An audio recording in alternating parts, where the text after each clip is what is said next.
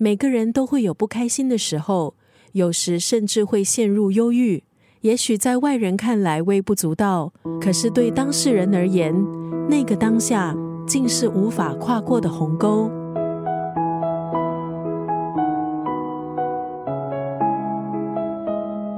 今天在九六三作家语录分享的文字，出自英国心理学学者罗伯特·戴伯德的畅销书《蛤蟆先生去看心理医生》。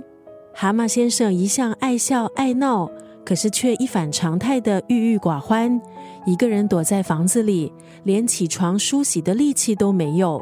朋友们非常的担心他，建议他去做心理咨询。在十次心理咨询中，蛤蟆先生在咨询师的带领下，逐渐找回了信心，还有希望。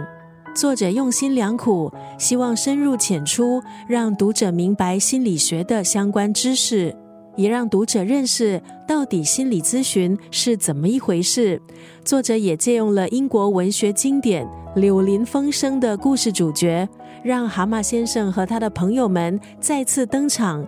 演绎了这个关于心理咨询的故事。今天在九六三作家语录就要分享《蛤蟆先生去看心理医生》当中的这段文字：能帮助你的人是你自己。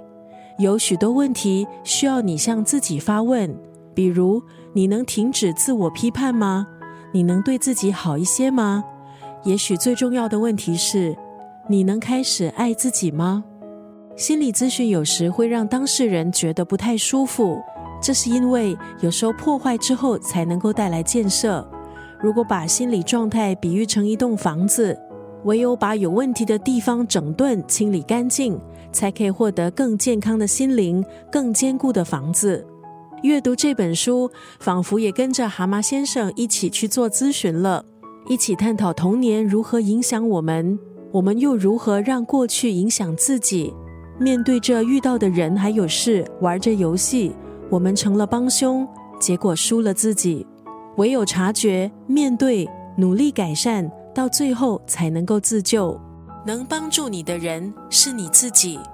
有许多问题需要你向自己发问，比如：你能停止自我批判吗？